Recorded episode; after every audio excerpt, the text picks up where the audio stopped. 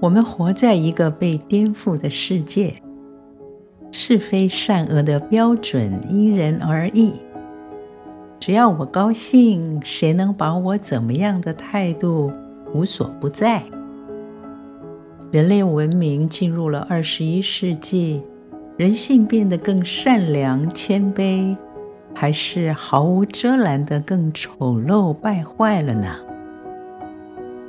保罗在两千年前警戒末世的人，他说：“那时人要专顾自己，贪爱钱财，自夸，狂傲，妄读，违背父母，忘恩负义，心不圣洁，无亲情，不解怨，好说谗言，不能自约，性情凶暴，不爱良善。”这些让人痛心的字眼，不正天天上演在我们的眼前吗？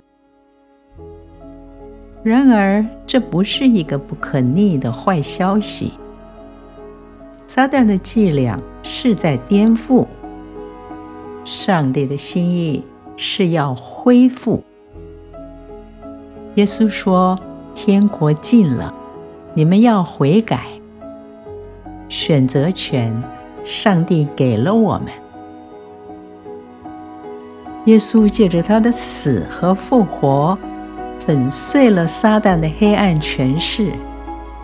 我们借着相信和悔改，进入天父的爱和光中。